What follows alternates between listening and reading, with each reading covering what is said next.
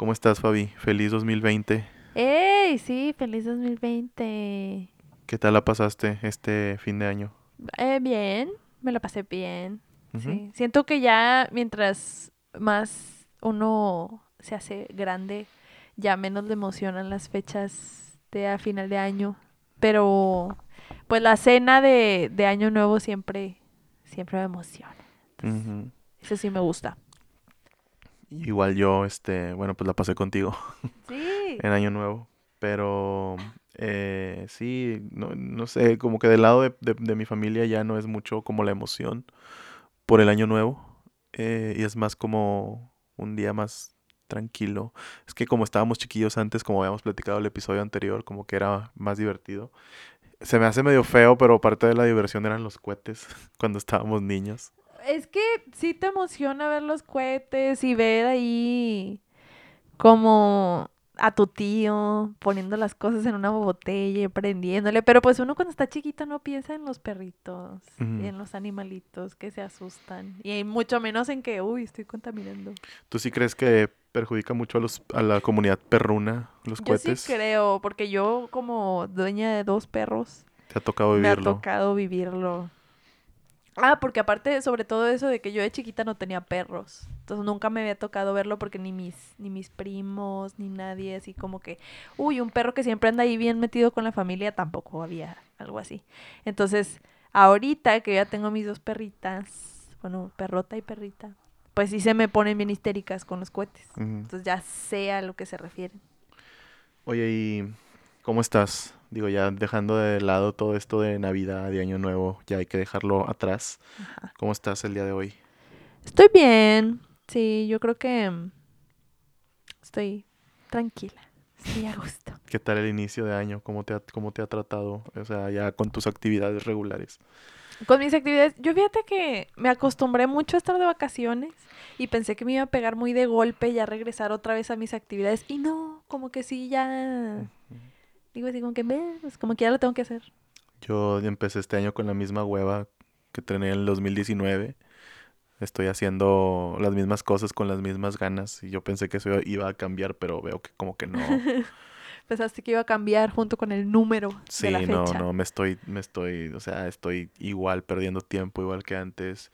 Al mismo tiempo estoy muy ocupado actualmente, tengo como muchas ocupaciones que hacer, pero no, no estoy como que llevando a cabo todo al 100% como por malas costumbres que vengo cargando desde el año pasado, que son nuevas, son del año pasado, como que me he enseñado a malgastar el tiempo de una manera muy efectiva. Eh, pero bueno, igual y disfruto hacerlo, entonces no creo que esté, no creo que esté tan mal. Pues sí lo bueno. Que la verdad, yo también soy alguien que se le hace, o sea, se me facilita mucho no hacer lo que tengo que hacer. Y eso es algo que según yo ya iba a dejar de hacer en el, en este año. Y lo he estado haciendo mucho. Tengo muchas cosas ahí que digo yo, ah, sí, sí, lo iba a hacer. Y no lo he hecho. Tú, por ejemplo, de los propósitos que dijiste que tenías, ¿hay alguno que sientas que todavía ahí aguanta, que todavía va bien? Eh, o sea que todavía estoy tratando de cumplir, que voy... Ajá, o sea que todavía no te das por vencido. Pues la cuestión de la alimentación, un poquito le estoy cambiando. Fíjate que he estado tomando mucho menos refresco. Eso Ah, le muy, estoy- muy bueno. Le estoy bajando bastante el refresco a las tortillas también. Eh, son pasos de bebé que he estado dando, Pero pero que son... pronto pueden ser pasos de gigante, Así como es. vacilos. Así es. Sí, espero pronto ya este dejar, porque sí empecé con ganas así de que sabes qué, voy a hacer ay- voy a hacer ayuno y voy a hacer keto y todo esto. Pero no, sí se puso complicado. Creo que el día que me valió queso fue el día de Reyes. El día de partir la rosca fue el día que dije, no, esto es me llevaron una, una rosca el HEB y ahí fue donde Y te sale el monito, ¿no? no, no me salió el monito. Ah, No, no, no, no me salió el monito. Este, no, no creo que, no creo que hubiera llevado los tamales de todas maneras. Entonces no, no, no pasa nada. ¿A ti tú, tú partiste rosca o no? No, yo ni, bueno, comí rosca ya dos días después de una que trajo mi mamá de su trabajo, pero no traía mono. Ah, ¿no? No. Y pues, no, en mi Era escuela... una, era una rosca estéril. Ajá, era una rosca este.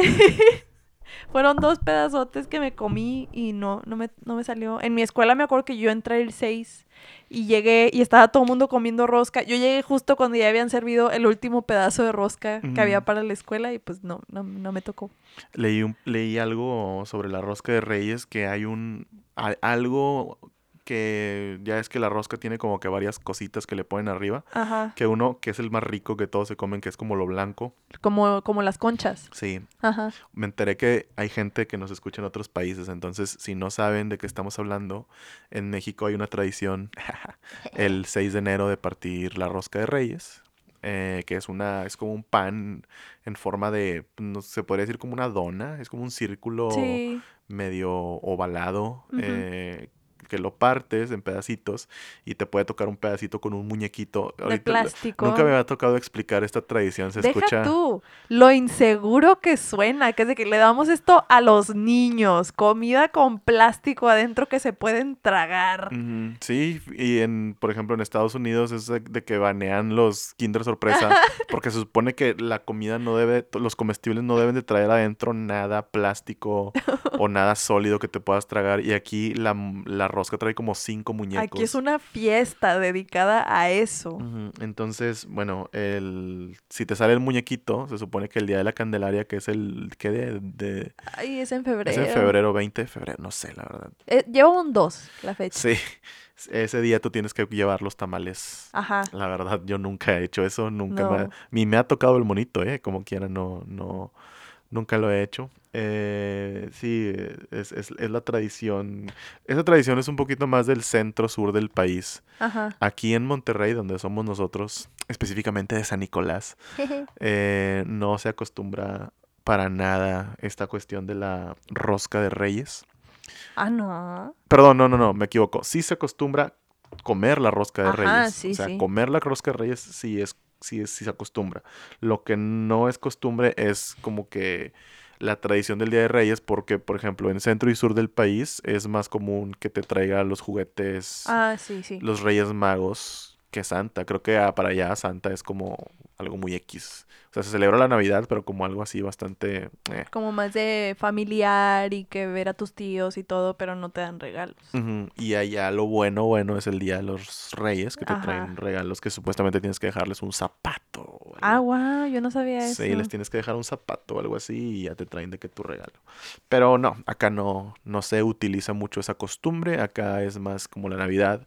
El Día de Reyes eh, comemos la rosca y a lo mejor puede ser que eh, por medio de algún ritual bastante godinesco se puedan armar los tamales. Pero si traen rosca en mi casa y me tocan los tamales, pues no voy a llevar nada. Leí un tweet que decía a mi sobrinito o a mi hermanito, no sé quién, tiene como un año, le tocó el monito en la rosca, de que jaja, no sé cómo le va a hacer, tiene un año, que ay, ando bien preocupado, no sé cómo le va a hacer, es un bebé, ¿cómo, cómo va a comprar tamales? Deja tú, o sea, tener que poner a hacerlos porque un presupuesto de bebé no te da para ir a los Salinas a No. comprar. Pero bueno, esperemos que se la hayan pasado muy bien el día de eh, los Santos Reyes, que como saben, pues aquí ya no los, no los festejamos tanto, y que pues puedan cumplir todos sus propósitos del año que está empezando, que para mí ya valió madre. Sí, si ya tienen propósitos que no están cumpliendo, vuélvanlos a cumplir. Pónganlos otra vez. Vuélvanselos a proponer. Sí.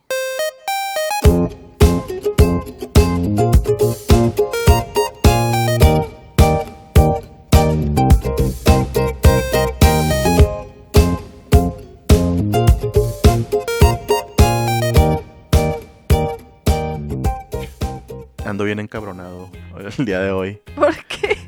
porque estaba viendo en Facebook que le quitaron sus instrumentos a Flor Amargo. Ah, Creo que nunca hemos hablado de Flor Amargo. en- No, en nunca hemos mencionado a Flor Amargo en el podcast. creo que no ha valido la pena como mencionarla, o sea, no es como que sea súper importante para nosotros, ni tampoco es como que nos moleste, ni nada por el estilo. La verdad, cuando salió, yo sí era de las personas, o sea, cuando empezaron a salir sus videos que se hicieron, se empezaron a hacer virales, que el primero que vimos fue el del Cathartic Pop. Ajá, que de hecho yo, yo, o sea, vi los videos de Flor Amargo porque tú lo, o sea, nos lo pasaste. Ajá, sí, se me hizo como súper extraño. Ajá, Y el primer video que vimos fue este donde enseña sus técnicas de Cathartic Pop. Y, o sea, decir verdad, sí es algo bastante Curioso. curioso. Yo, yo tuve una observación desde la primera vez. Es bastante chetita Flor Amargo. ah, sí. Sí, viaja mucho. Bueno, Va, sí. va a muchísimos lugares de Europa y la madre. eh, y esta onda que trae ella, cotorreo como hippie y cosillas así, que se conecta el alma con la música y todas estas cosas por el estilo. Normalmente yo lo asocio pues con gente más hippiosa que pues, o sea, no, no va a Ámsterdam. O me acuerdo que, digo, a lo mejor estoy como me estoy predisponiendo a algo que no existe, pero se ve como que vive en un lugar chido. Es que según yo, Flor Amargo era artista callejera. Sí, se supone que es artista callejera, pero hay artistas callejeros que pues sí representan un poquito más esta onda de la Ah, calle, sí, sí, sí. de que son un poquito más marginados. Pero la onda es que la morra participó en La Voz México y pegó después y por eso, según yo, ahorita ya tiene como que más acá, más La verdad, afluencia. la verdad no sé, yo creo que posiblemente ya tenía al- algo de Puede plata. ser también, ¿quién dice que no? Y a lo mejor pues le gusta esta onda del andar en la calle haciendo sus performances y la madre. Que digo, no tiene absolutamente nada malo ni nada que ver. O sea, en este mundo hay gente rica y pobre, como dice la canción de Calle 13.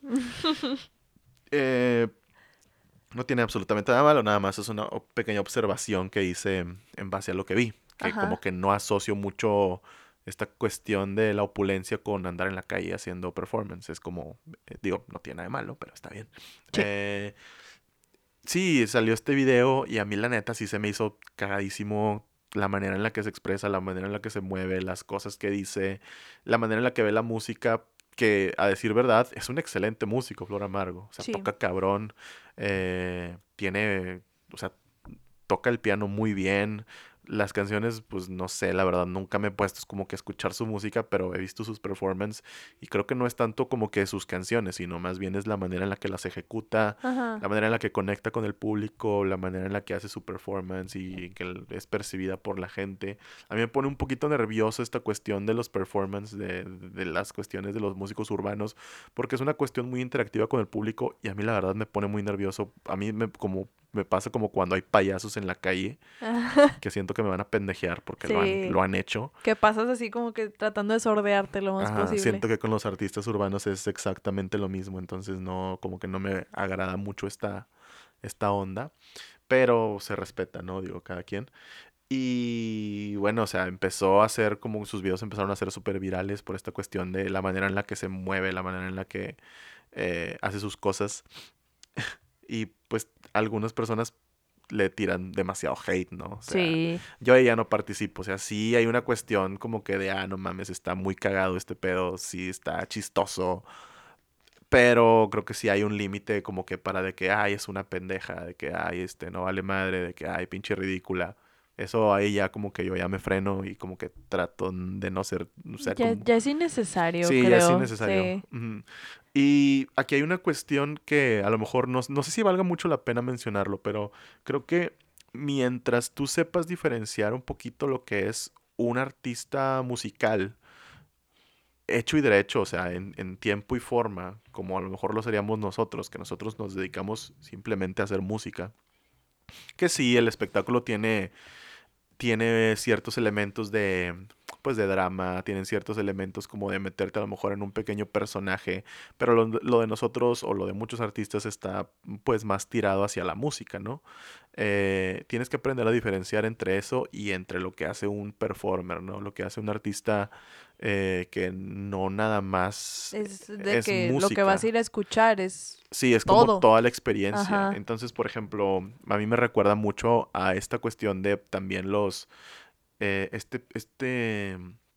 Era como un japonés que se subía al escenario con, como con una tarola de batería, como con un tambor, y empezaba a hacer un ruidazo con el tambor, no sé si te acuerdas, que se hizo muy famoso y que se tiraba al suelo, Sí, sí, sí, me le pegaba con un zapato Ajá. y no sé. Sin seguir de que ninguna rítmica en específico ni nada, nada más era como que como le fuera saliendo. Exactamente. Ajá.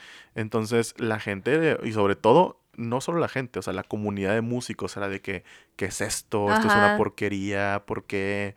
porque esto no es música. Porque aparte el chavo recuerdo que tenía una audiencia, o sea, sí tenía Sí. gente que lo fue a ver hacer eso. Sí, sí, sí, tenía, hacía sus propios shows y todo.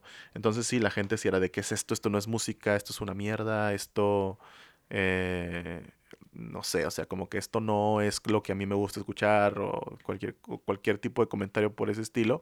Y yo, yo me quedaba pensando así de que, pues es que efectivamente no es música, o sea, lo que estás viendo es 100% un performance, o sea, es un performance en el cual, para empezar, él ya cumplió como el objetivo principal, que es sacar de pedo a la raza. O sea, yo me imagino que ese es como su principal, su principal forma eh, o su principal motivación de hacerlo. Yo no creo que esta persona diga, voy a subirme a hacer un cagadero con la tarola para que se escuche súper hermoso, súper chingón y que a la gente, porque tocó increíble, que después me puse a averiguar y el vato era, era baterista de jazz. Ajá. O sea, de que sabe tocar, de que sabe tocar bien, de que sabe hacer las cosas bien, lo sabe hacer, definitivamente. Pero su onda no va por ahí. O sea, su onda era hacer un performance, que el performance trae pues algún statement, ya sea eh, como ideológico, a lo mejor quieres eh, transmitir algo que con algo tradicional o con algo bien tocado no lo vas a poder transmitir. Entonces tienes que recurrir como a unas formas menos tradicionales de hacerlo. Ajá. Entonces, por eso existe esto. Pasa lo mismo con Yoko Ono, que la gente la odia. Eh, pasa lo mismo. Y no se la toman en serio como... Y no se la Ajá. toman en serio. eh, y digo, yo creo que esto se reduce a, ¿te gusta Yoko Ono? Sí o no. No te gusta, pues está bien. Está bien que no te guste. Tú tienes la libertad. Pero ya decirle que, que es mala, que... O ya hacer una, una, una caricatura de, de lo que hace, o sea, ya hacerlo como, como más en sentido de burla lo que hace, cuando no entienden ni siquiera como que el por qué o cuál es la idea detrás, lo que quieras, o sea. Sí, sí, digo, la burla, no, digo, lo- no estoy tan a favor de la burla, siempre puede existir como la crítica de, Sí. oye, pues sabes que esto no me gusta, porque esto y por esto y por esto y por La esto. crítica chusca también, hasta eso. Pero ya llegas a un momento de que es que esto no se compara con los grandes exponentes de la música. Pues no, porque lo Porque estás, ni siquiera es eso lo que está tratando de lograr ella. están, están en categorías completamente distintas. Entonces, con esta chica con Flor Amargo pasa exactamente lo mismo. O sea, tú no puedes poner a, ponerte a comparar a ella con lo que hace un artista que lo único que hace es música, que a lo mejor todo su talento lo está concentrando únicamente en hacer música. Ella tiene cuestiones como de no sé, la verdad no voy a poner a hablar de Flor Amargo y de las cosas chingonas que hace, porque sé que es buena, pero tampoco es como que a mí me guste, o sea, yo no disfruto su música, yo no, realmente no soy su fan, no me sé ni una sola canción de Flor Amargo, pero puedo comprender lo que hace y por qué lo hace. Ella tiene la audiencia suficiente para no andar en la calle haciendo performance. Ajá. Ella, si quisiera, únicamente haría conciertos donde la gente paga su boleto para ir a verla arriba de un escenario, porque canta, toca el piano y fácilmente puede montar el show. No sé si lo haga. Sin embargo, ella decide, por iniciativa propia, seguir haciendo el performance que hace, que como te dije, ya, es- ya es, o sea, ya es una chetita que tiene el poder adquisitivo para no hacerlo. Para ir a Ámsterdam. Ajá, para ir a, a Europa y para eh, visitar todos esos lugares y ella todavía quiere hacerlo porque le gusta esta conexión con la gente o por lo que sea. Entonces hu- hubo un incidente, no sé si supiste, que estaba en Guadalajara, estaba haciendo su performance en no sé qué lugar de Guadalajara. eh, cuando yo me enteré de que la policía eh, detiene a Flor Amargo, le quitan sus cosas, le quitan su piano, le quitan su- Yo dije, chingue su madre, fue en Monterrey, ya valió madre. Y no fue en Monterrey, Oh, fue en Guadalajara. sí. A Monterrey vino, le fue con madre. Eh, que digo, a mí se me hace como... Uy, muy extraño que le haya ido bien, porque yo me acuerdo que alguien le comentó en un video, porque sí la sigo en redes. Ajá. Alguien le comentó en un video, cuando vengas a Monterrey, peínate, porque la gente es muy fijada en eso. Y la gente, y, y ella, ella, sí, ella, o sea, le contestó un vato así que jala de que En Ternium. en Ternium o en, o en Metalsa, de que cuando vengas acá, peínate, porque aquí la gente se fija. Y le contestó ella de que, ay, muchas gracias. ella no, o sea, yo Lo fíjate, tomó como tip. no, es que yo nunca he visto que ella le diga a la raza que, ay, pues chinga tu madre si Ajá. no te gusta. O sea, ella siempre es así de que, o sea, Ok. sí, o sea, no, no, no es como que se trague lo que le digan, pero no, no la veo haciéndola de pedo. O sea, Ajá. no es como que se ponga en contra. No es muy bilateral la comunicación con Flor Ajá. Amargo en sus redes, se podría decir. Sí, se podría decir. Entonces, pues, eh, vino a Monterrey, en Monterrey no pasó nada, se subió a cantar al metro, Ajá. que al metro si te subes a cantar, si yo me subo a cantar al Te metro, me bajan a... sí. Sí, o sea, llega el guardia vestido de civil a bajarme a chingazos. Ajá. Eh, y aquí en Monterrey no pasó nada, vino y se fue. Bueno, que yo sepa. Eh, fue a Guadalajara, empezó a hacer su performance en o su, su show, lo que sea, como le quieran llamar. En, no sé si en el centro o qué pedo. Y llegó la policía, le quitó su teclado, le quitó sus bocinas, se la llevaron detenida, no sé qué pedo. Por dar un performance Dicen en la que el teclado lo azotaron, la Ah, verdad, eso sí no, no sé, pero se lo llevaron todo en cajas. Y yo creo que si yo hasta ahí hubiera leído la noticia, me hubiera dado igual, hubiera sido así como que, o sea, no es como que me hubiera dado gusto o algo así por el estilo, pero me hubiera dado igual. Ya después vi un video, hay como dos videos donde sale llorando. Guau, pero o sea, es justo en el momento. Hay un video Yo ni, donde... yo ni sabía Ah. que había pasado esto. Lo que pasa es que hubo mucha gente, esto fue un problema como con la policía, ¿no? O sea, no es, Ajá. no, realmente la gente sí la trató bien, no hubo ningún problema. Eh, la gente de Guadalajara la trató bien. Eh, entonces mucha gente que vio que se la llevaron detenida fue a apoyarla. La verdad no me sé bien el chisme, pero según esto sí la gente fue como a apoyarla. Este, y ella se emocionó mucho al ver que las personas, ella dijo, yo pensé que había esta- que yo venía aquí sola y gracias, muchas gracias porque vinieron a apoyarme y estaba llorando, pero cuando, o sea, yo de repente la veo hacer cosas y digo, eh, aquí como que está fingiendo o aquí es actriz o aquí, digo, Ajá. aquí le salió la actriz porque trae como que tintes medio Actorales. medios actorales. Ay, no, ahí se ve que estaba llorando y que estaba emocionada. Esa es una. Y luego ya después subió otro video más o menos explicando lo que pasó. Eh, y ahí empieza a llorar y empieza a decir que le quitaron sus instrumentos, su teclado y las cosas que le había costado eh, a ella eh, Trabajo. trabajo y que menciona que tiene más de 20 años de carrera haciendo esto y que pues le costó mucho trabajo. Di- Dice, es que no son las cosas, dice, es la manera como que en la que me trataron y que, Ajá. y pues ya no. Entonces, eh, pues pasó eso y hay mucha gente como, hay mucha gente en esta actitud de por fin, de que Celebrando. el- celebrando, así de que por fin la callaron, por fin eh, le dieron su merecido, como si hubiera hecho algo malo.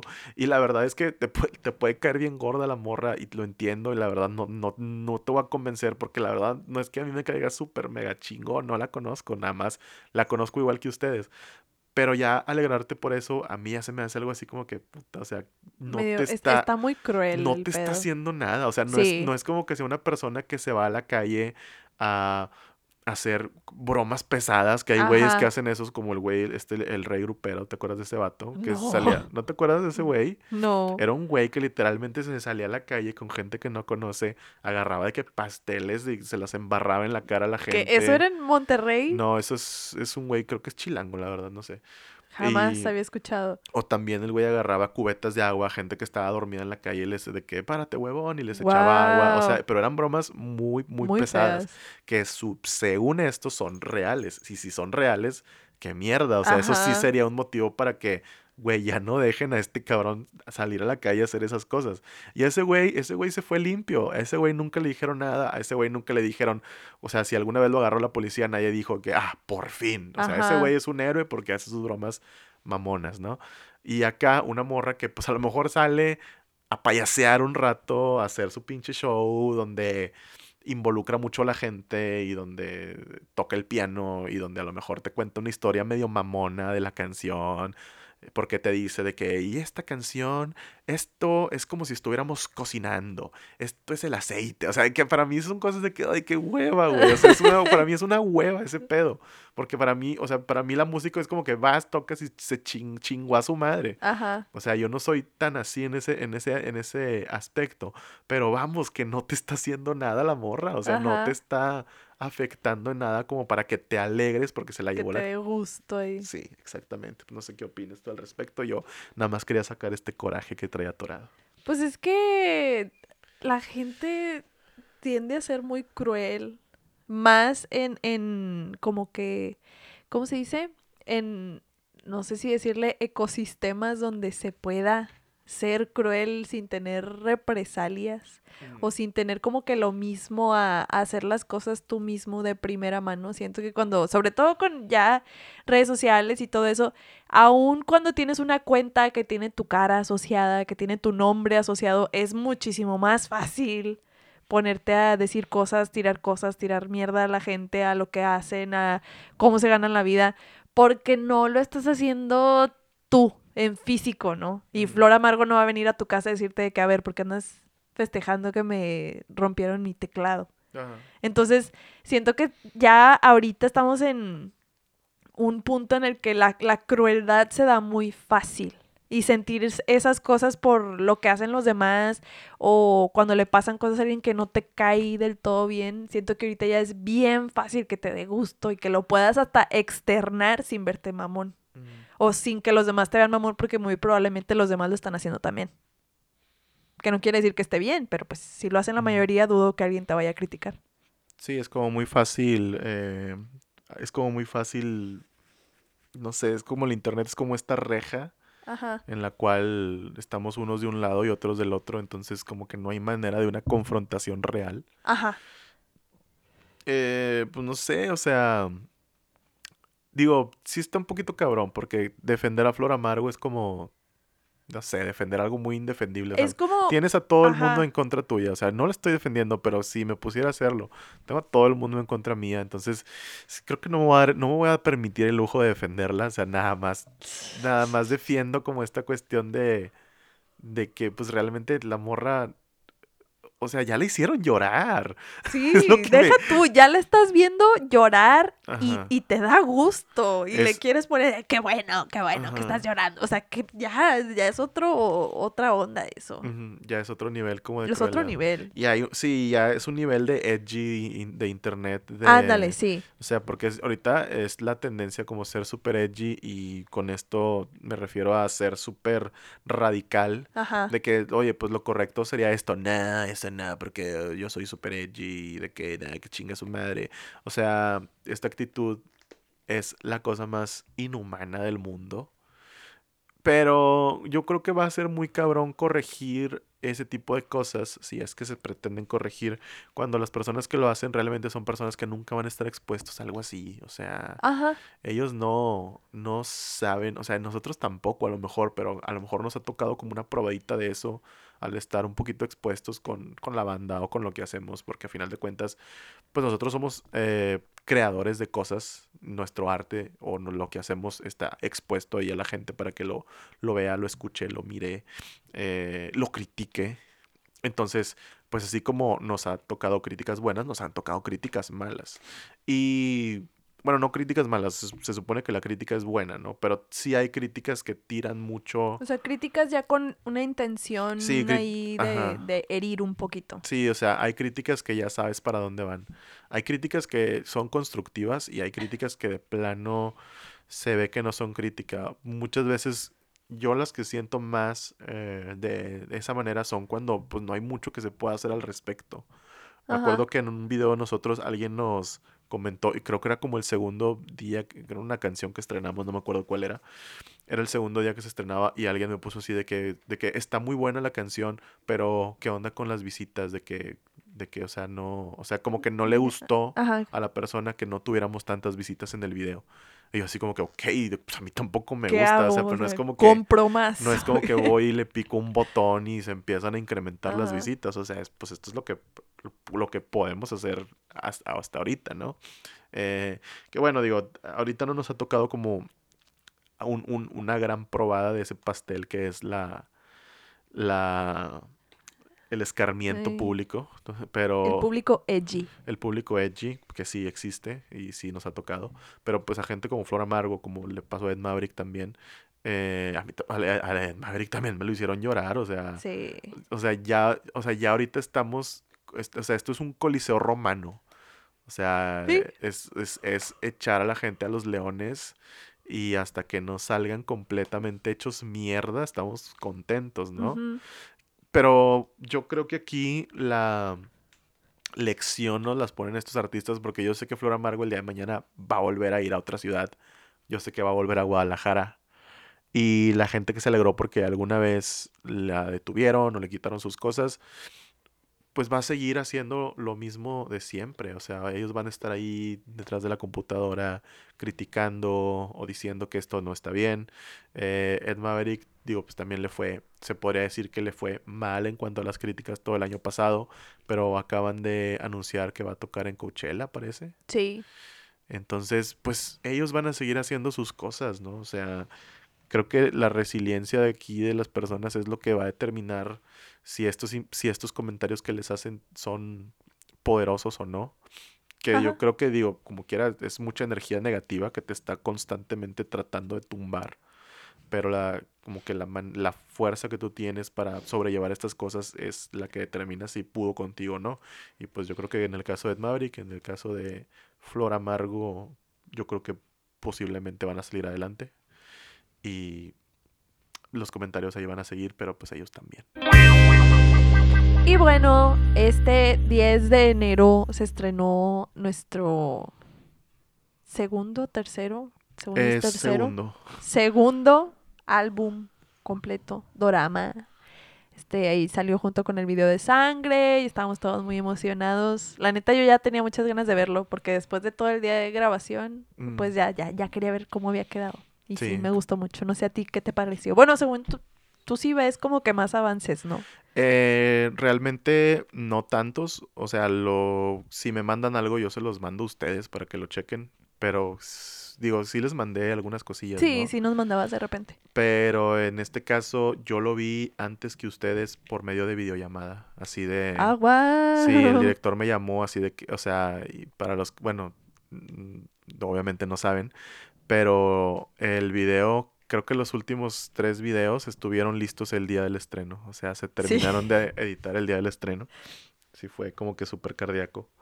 Em, pero sí, el día que se estrenó, como a las 4 de la tarde, me habla el director, que es Cruz, un saludo para él, y me lo pone, o sea, me hace una videollamada y me pone el video desde su teléfono, y ahí fue donde lo vi. Era más como para checar los cortes, para checar que, este, pues que todo, o sea, que estuviera bien, como ya para probarlo y decir sobres, ya está. Y ya después de ahí, pues ya lo volví a ver hasta el estreno. Entonces, me tocó verlo un poquito antes, sí, pero no así como que tuviera el archivo o Ajá, algo ya así por en el todo su esplendor ahí. Alguna vez sí me tocó tenerlo antes, pero era un archivo de no sé cuántos gigas, entonces creo que el de lentes negros. Ajá. Entonces no era así como que se los podía pasar por WhatsApp para Sí. que lo vieran.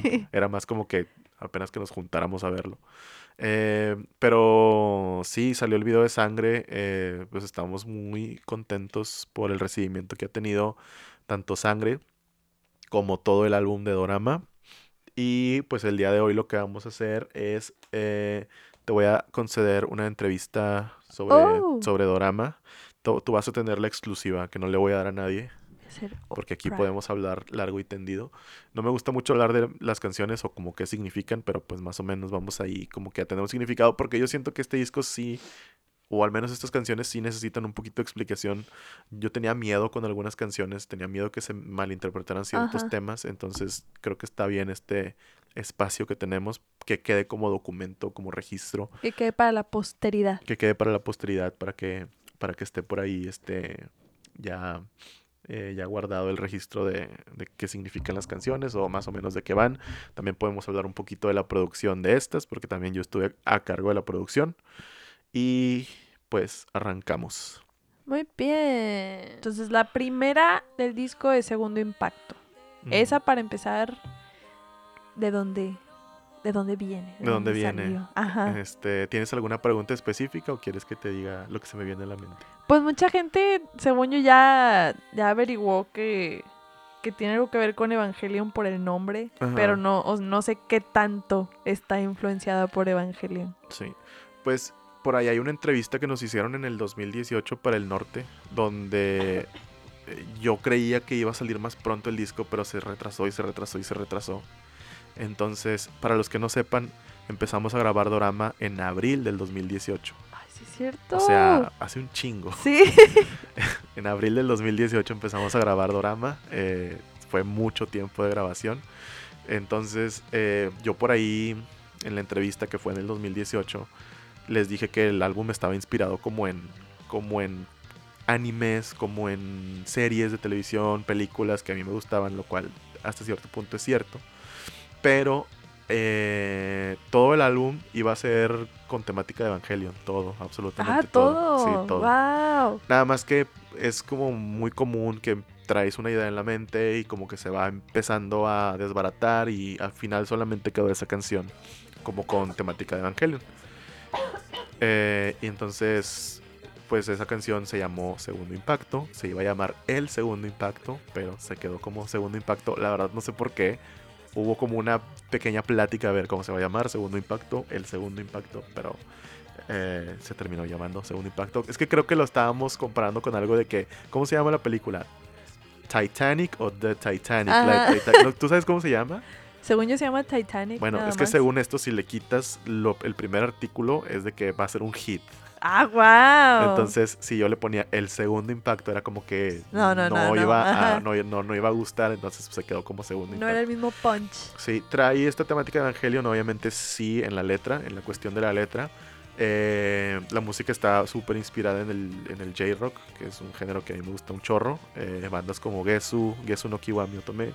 Eh, Indigo La End no tanto, pero pues sí bandas como por ejemplo eh, toda esta cuestión de, bueno, pues Gesu ya dije.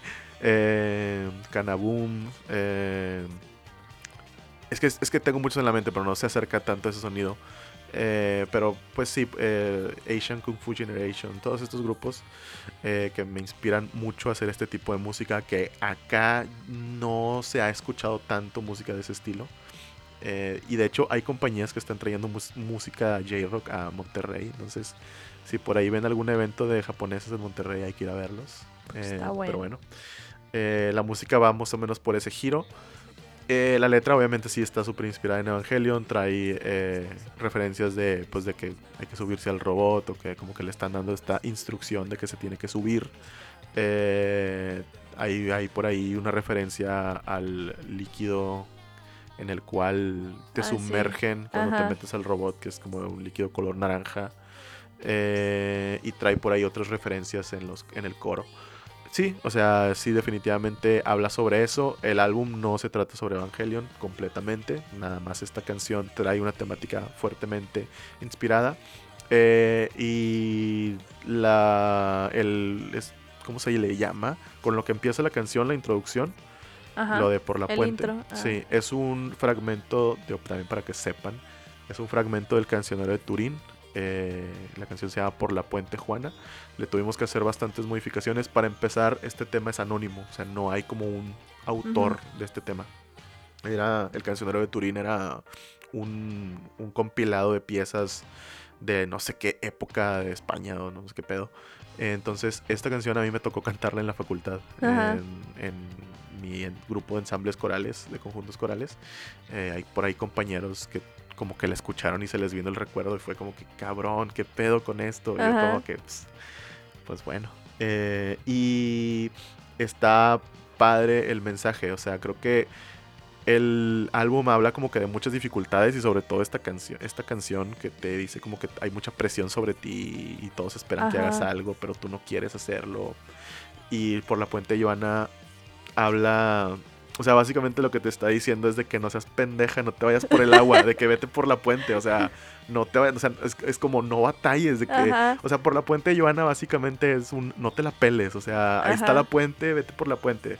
Eh, entonces, por eso me dio como, me dieron ganas de meterla, porque fue como que, pues sí nos complicamos mucho con muchísimas cosas en la vida, cuando a veces la respuesta o la solución es más fácil de lo que creemos. Ujú, Te Entonces, puedes ir por la puente. te puedes ir por la puente. Se le hicieron varias modificaciones, está en- es mayor, eh, o sea, tiene ciertos momentos en los que modula y se hace mayor, pero para los que no conocen de música, lo mayor es como lo alegre Ajá. y lo menor es lo triste. Entonces la tuvimos que terminar en menor porque la canción de segundo impacto es menor para que encajara. Entonces por ahí le tuvimos que cambiar unas voces eh, para que se escuchara más spooky. Ajá. Y la original es bien rápida y esta es como más lenta. Y pues eso es todo sobre el segundo impacto.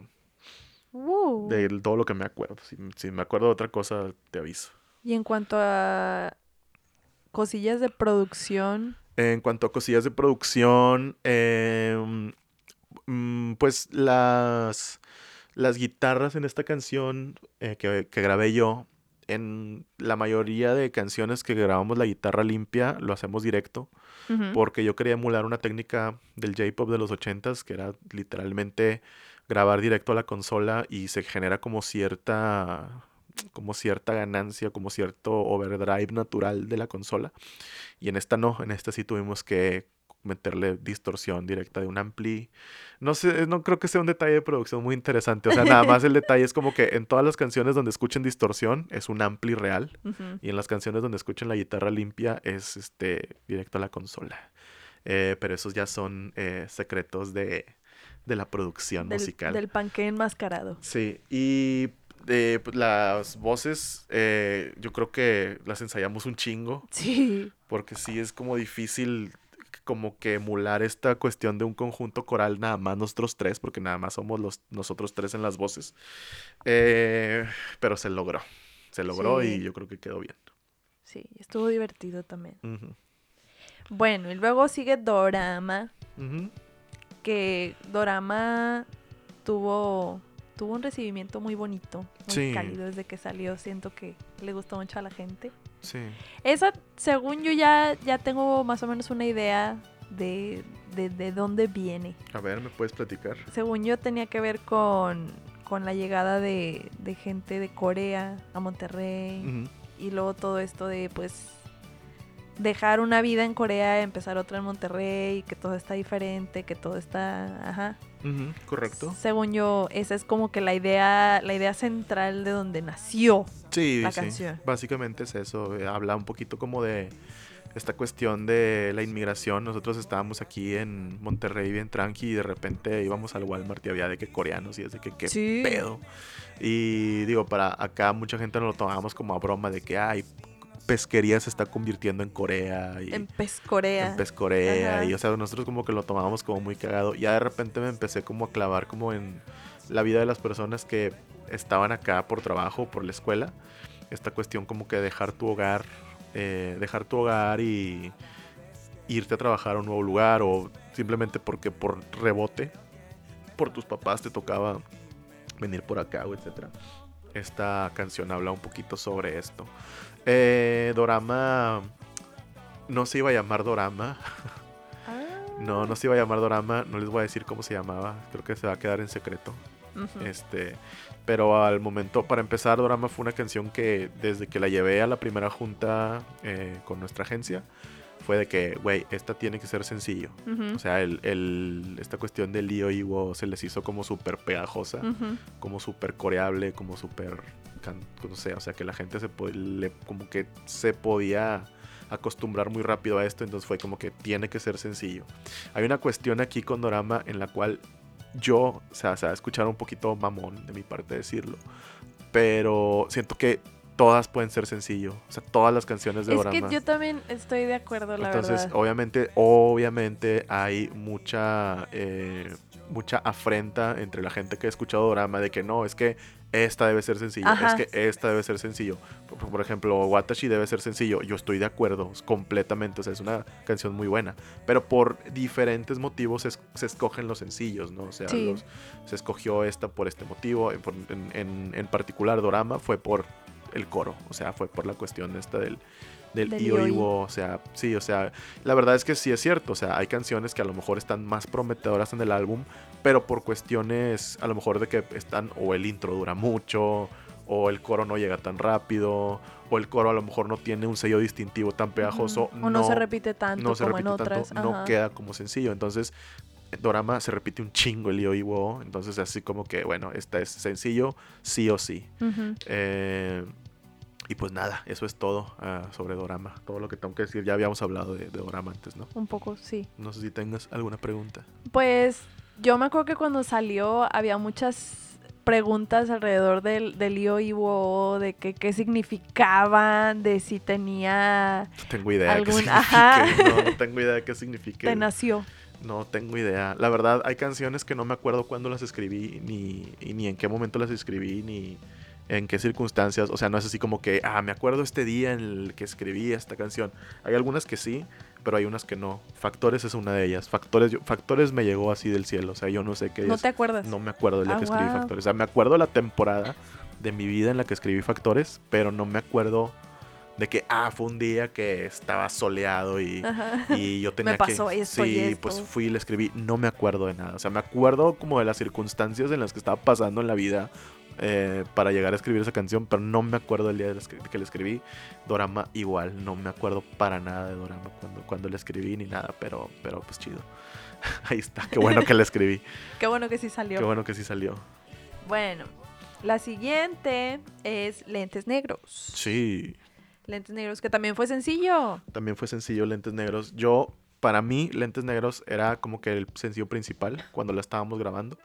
Y muchísima gente me dijo que no, o sea, que me desanimó. O sea, no de que, no la agencia, sino personas que llegaron a escuchar el Cercanas, material si eran de que no, güey, porque, eh, porque había otra canción que les latía más de sencillo, que a mí también, pero yo quería que esta fuera como que esta va a ser, este va a ser un gran sencillo. Y me decían de que no, güey, está muy lenta, la letra está muy pendeja, o sea, cosas así. Y yo de que, pues bueno, güey, van a ver, van a ver. Este, entonces, cuando llevo, el día que llevé a las canciones de la agencia fue de que estas son todas cuáles les gustan. Y Lentes Negros les gustó, no como sencillo principal, pero sí fue como que esta es buena para sencillo. Este, entonces, eh, Lentes Negros, eh, resulta que yo creo que de las tres canciones que han salido, digo, Sangre acaba de salir, todavía estamos viendo, creo que ha sido la que mejor crecimiento ha tenido, o sea, Ajá. mejor que Dorama todavía. O sea, siento que le ha ido mejor que Dorama, porque Dorama está bueno, pero pues es un jam más melancólico, ¿no? Lentes Negros es un poquito más, este, pues un poquito más gozada. Ya está, es dedicable y Sí. todo. ujú, Se Y me, de lentes negros sí me acuerdo cuando la escribí, estaba en mi casa, eh, mm, agarré una costumbre de salirme a fumar al patio, entonces me salí a fumar y me salí a escribirla, pero no, no sé, o sea, yo no soy, yo tengo un problema, o sea, no, no soy como estos compositores que tienen su escritorio, o sea, sí tengo un escritorio, pero lo tengo lleno de cagada, o sea, nunca, nunca está limpio, entonces siempre, todo lo que me vean hacer de que canciones o cosas para el álbum, lo que sea, siempre estoy de que de panza en mi cama, es- que haciéndolo, o sea, o boca arriba. cruzaditos. Sí, o sea, o con, o con la guitarra, acostado con la guitarra y medio escribiendo. Ya llega un punto en el que ya no uso papel, o sea, ya con el celular me grabo cantando. Oh, wow. O sea, ese tipo de cosas. Eh, entonces, Lentes Negros fue... Sí me acuerdo de haberla compuesto. Eh, como, como saben, yo produje todo. Y de todas las canciones, bueno, creo que de todas, hay como que una versión grabada en mi casa. Y luego hay una canción grabada al estudio. Lentes Negros es de las canciones que se grabó en mi casa antes. Y se escuchan pues casi iguales. O sea, básicamente nada más fuimos a regrabar todo al estudio. Entonces ya había una versión previa. Eh, ah, y yo tengo que componer también lo que cantan ustedes. Entonces la parte, la parte de ustedes, creo que en la versión la canté yo, no sé. Ajá. Se escucha, se escucha chistoso. Y pues me tengo que meter ahí en el papel de una chava cuando escribo, cosa que es medio incómoda. Entrar en contacto con tu lado femenino. Sí, porque tengo que, tengo que ahí escribir cosas medio, medio de morrita y... Que sí es lo que te iba a preguntar también. O sea, el, el- la idea también de dónde salió. De lentes negros. Ajá. Eh, no sé, la verdad, yo sí, o sea, Lentes Negros realmente no es una canción que tenga un trasfondo muy, muy interesante, o sea, sinceramente es una canción que suena bien, la letra está muy comercial, la, la melodía también está bastante comercial, eh, no, habla, habla mucho sobre, sobre que estás súper empelotado con alguien y pues te, te deslumbra demasiado esa persona, entonces eh, pues, pues nada, o sea, es, es- es de eso habla la canción. Ajá. Pero sí, o sea, es una canción hecha 100% con el propósito de que suene bien, que sea agradable para la gente y no tiene tantas coyunturas ah, literarias así muy, muy, este, muy pronunciadas como si hay otros casos en, en, eh, en el álbum que se muestran después o que ya se vio un poquito, por ejemplo, en, en Segundo Impacto, que sí trae una cuestión ahí un poquito más filosófica, un poquito más profunda. Acá no, acá es 100% banal la letra. La instrumentación me gusta mucho. Es la primer, bueno, es de las primeras canciones que no son acústicas de primavera que no trae nada de metales. Que fue algo que preguntó alguien de que por qué casi no hay metales. Y yo de que, güey, está chido, güey. O sea, eh, a mí me desespera mucho esta cuestión de tener que estar. Y lo platiqué con Miguel. De hecho, yo, Miguel es el, el trompetista. Sí. Yo platicaba con él de que, oye, güey, esta canción de que está buena, güey, pero no sé qué meterle de metales. Y Miguel así de que, pues no le metas nada. le- me dice, si no, si no le quieres meter nada, pues no le metas nada. Y le digo, oye, pero pues, ¿qué vas a hacer tú? Me dice, y ya, ya llegamos como a esta conclusión de que no es de a huevo que le tienes que meter todos los instrumentos todo el tiempo. Ujú. O sea, si la dejas así, la canción respira más. Si la dejas así, se le pueden meter otros instrumentos que a lo mejor no habías podido meter antes. En este caso, pues le metimos una guitarra acústica y guitarra eléctrica, que casi no teníamos canciones con dos guitarras. Y le metimos pues bastantes sintetizadores y tecladitos que no le hubiéramos podido meter si hubiéramos tenido esta cuestión de los metales sonando constantemente. Entonces, eso es algo que me gusta mucho de esa canción, que respira muy bien y que a pesar de no tener metales, sigue sonando a Primavera Club.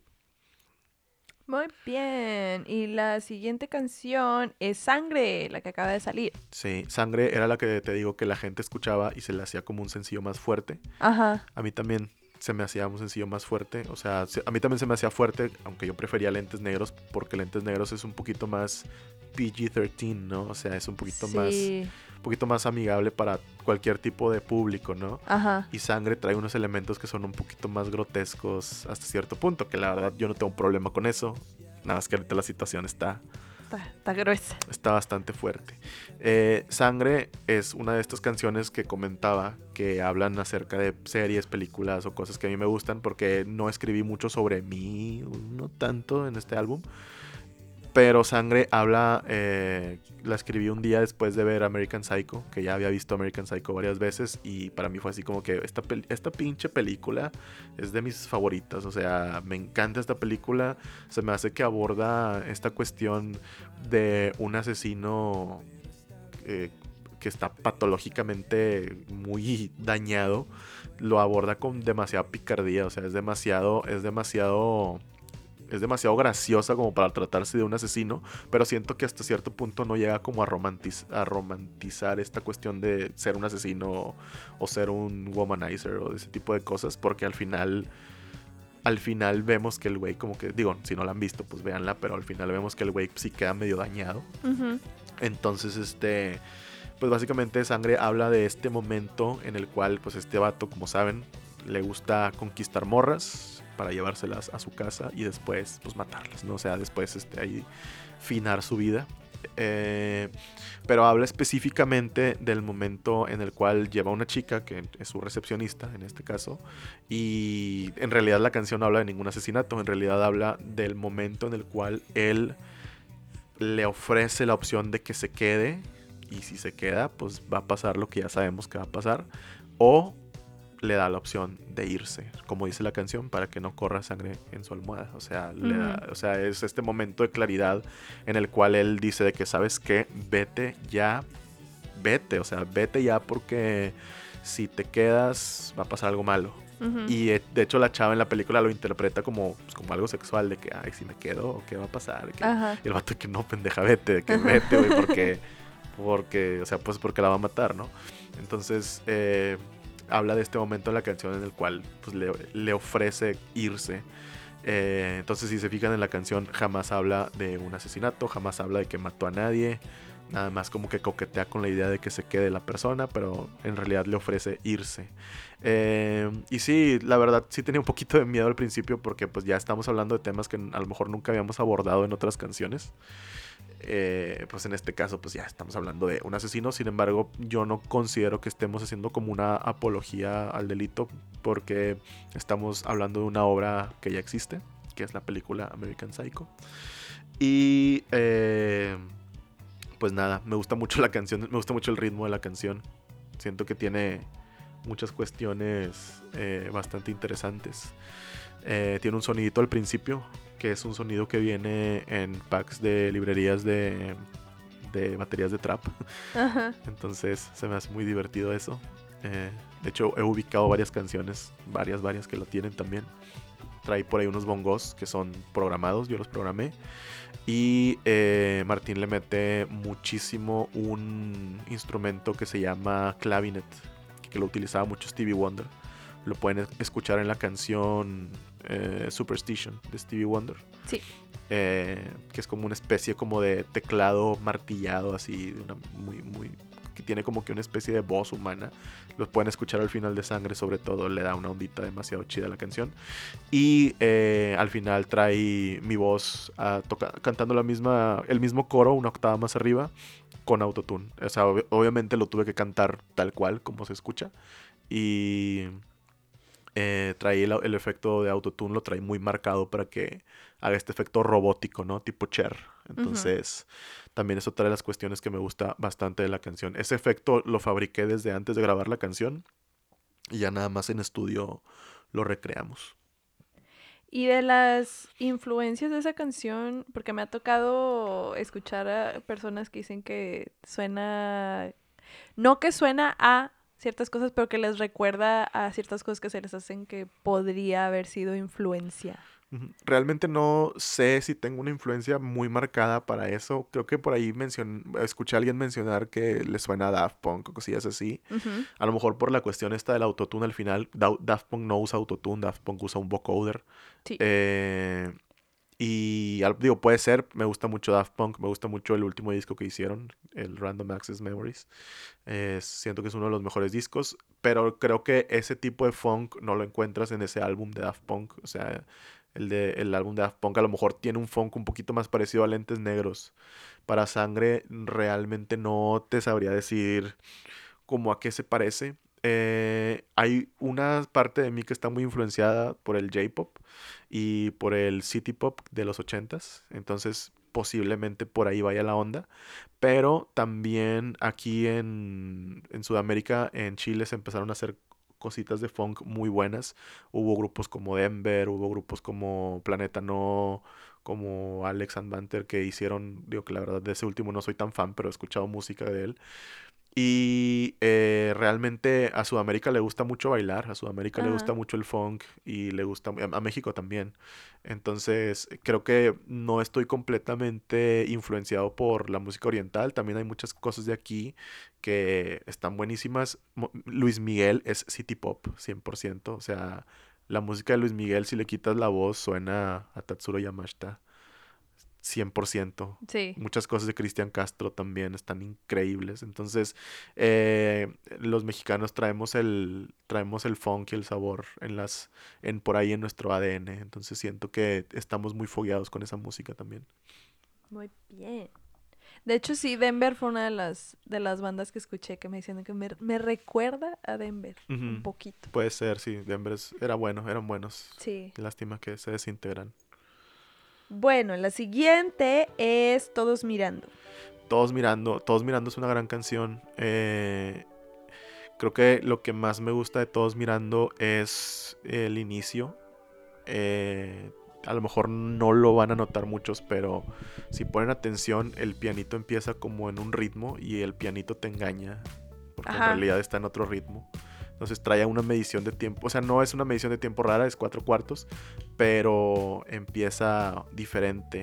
eh, no sé, igual si escuchan la canción y le ponen atención, lo pueden, lo van a poder percibir.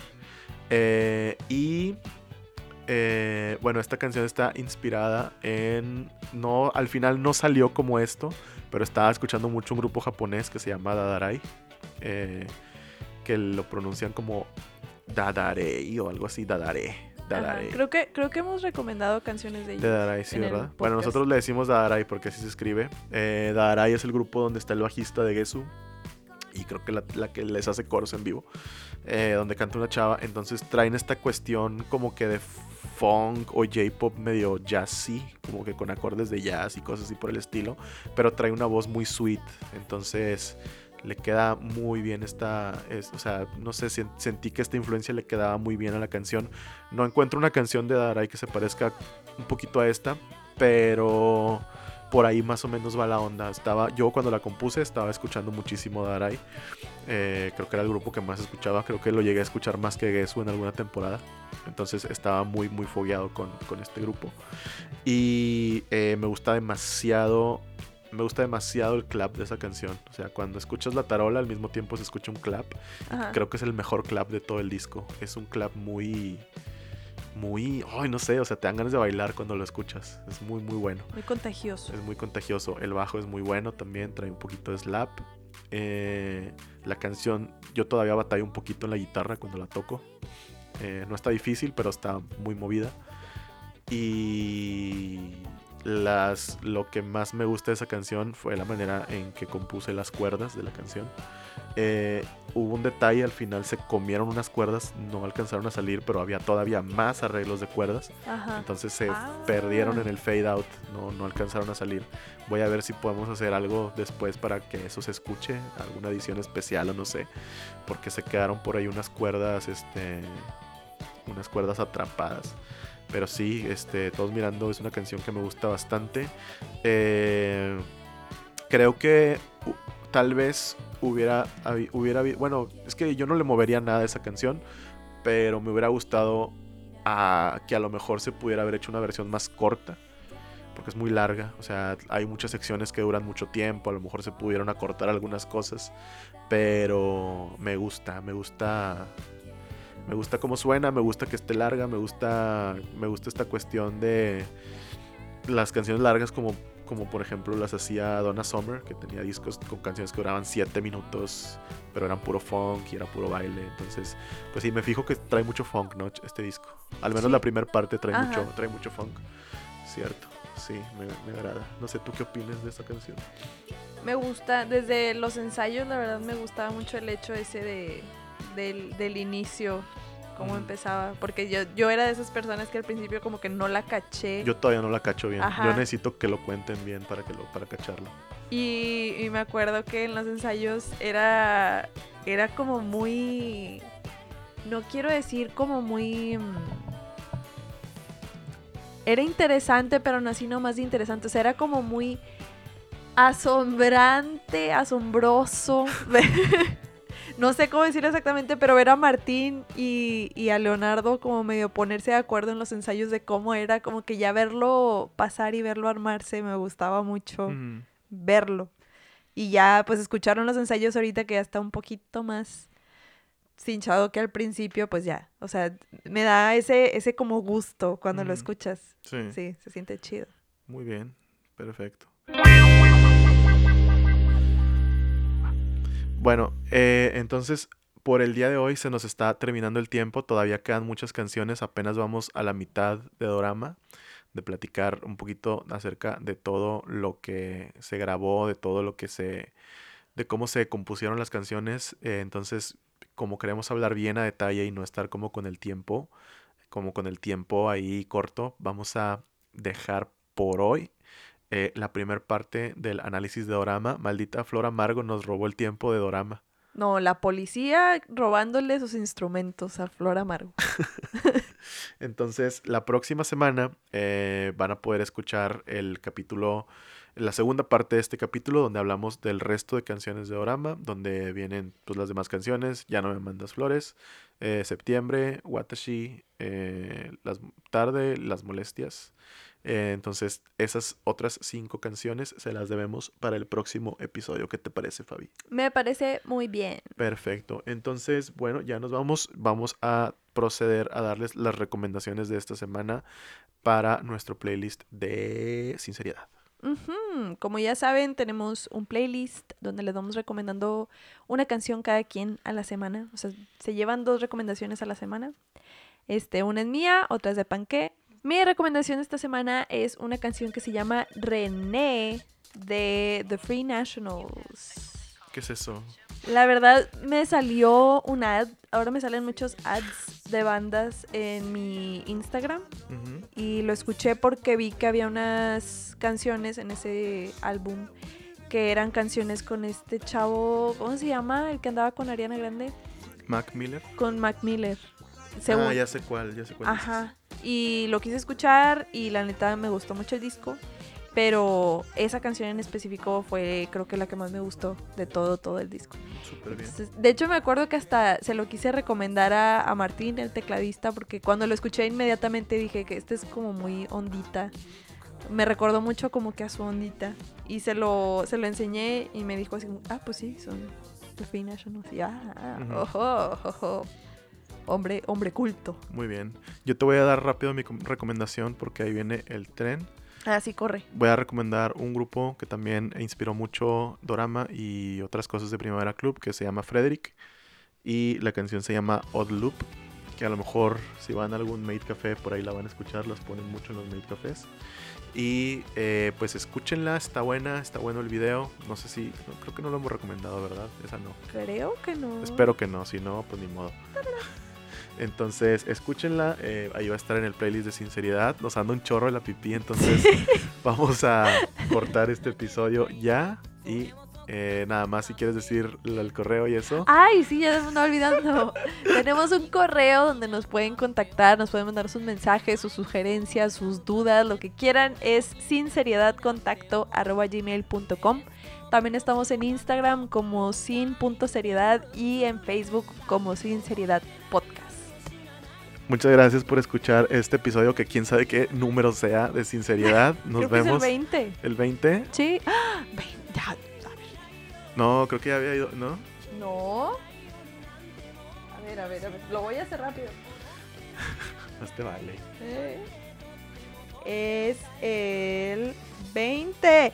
Es nuestro episodio 20. Felicidades, Fabi, por 20 episodios. Felicidades. Ya vámonos. pipí. Sí, nos vemos, nos vemos la próxima. Bye. Cuídense, nos vemos en el episodio 21, que es con- continuación de este. Hasta Ajá, la próxima. Del Adiós. 20.2. Así es, bye. No, es 21, no. Ok, ok, No, ok. 21, sí. Nos vemos, bye.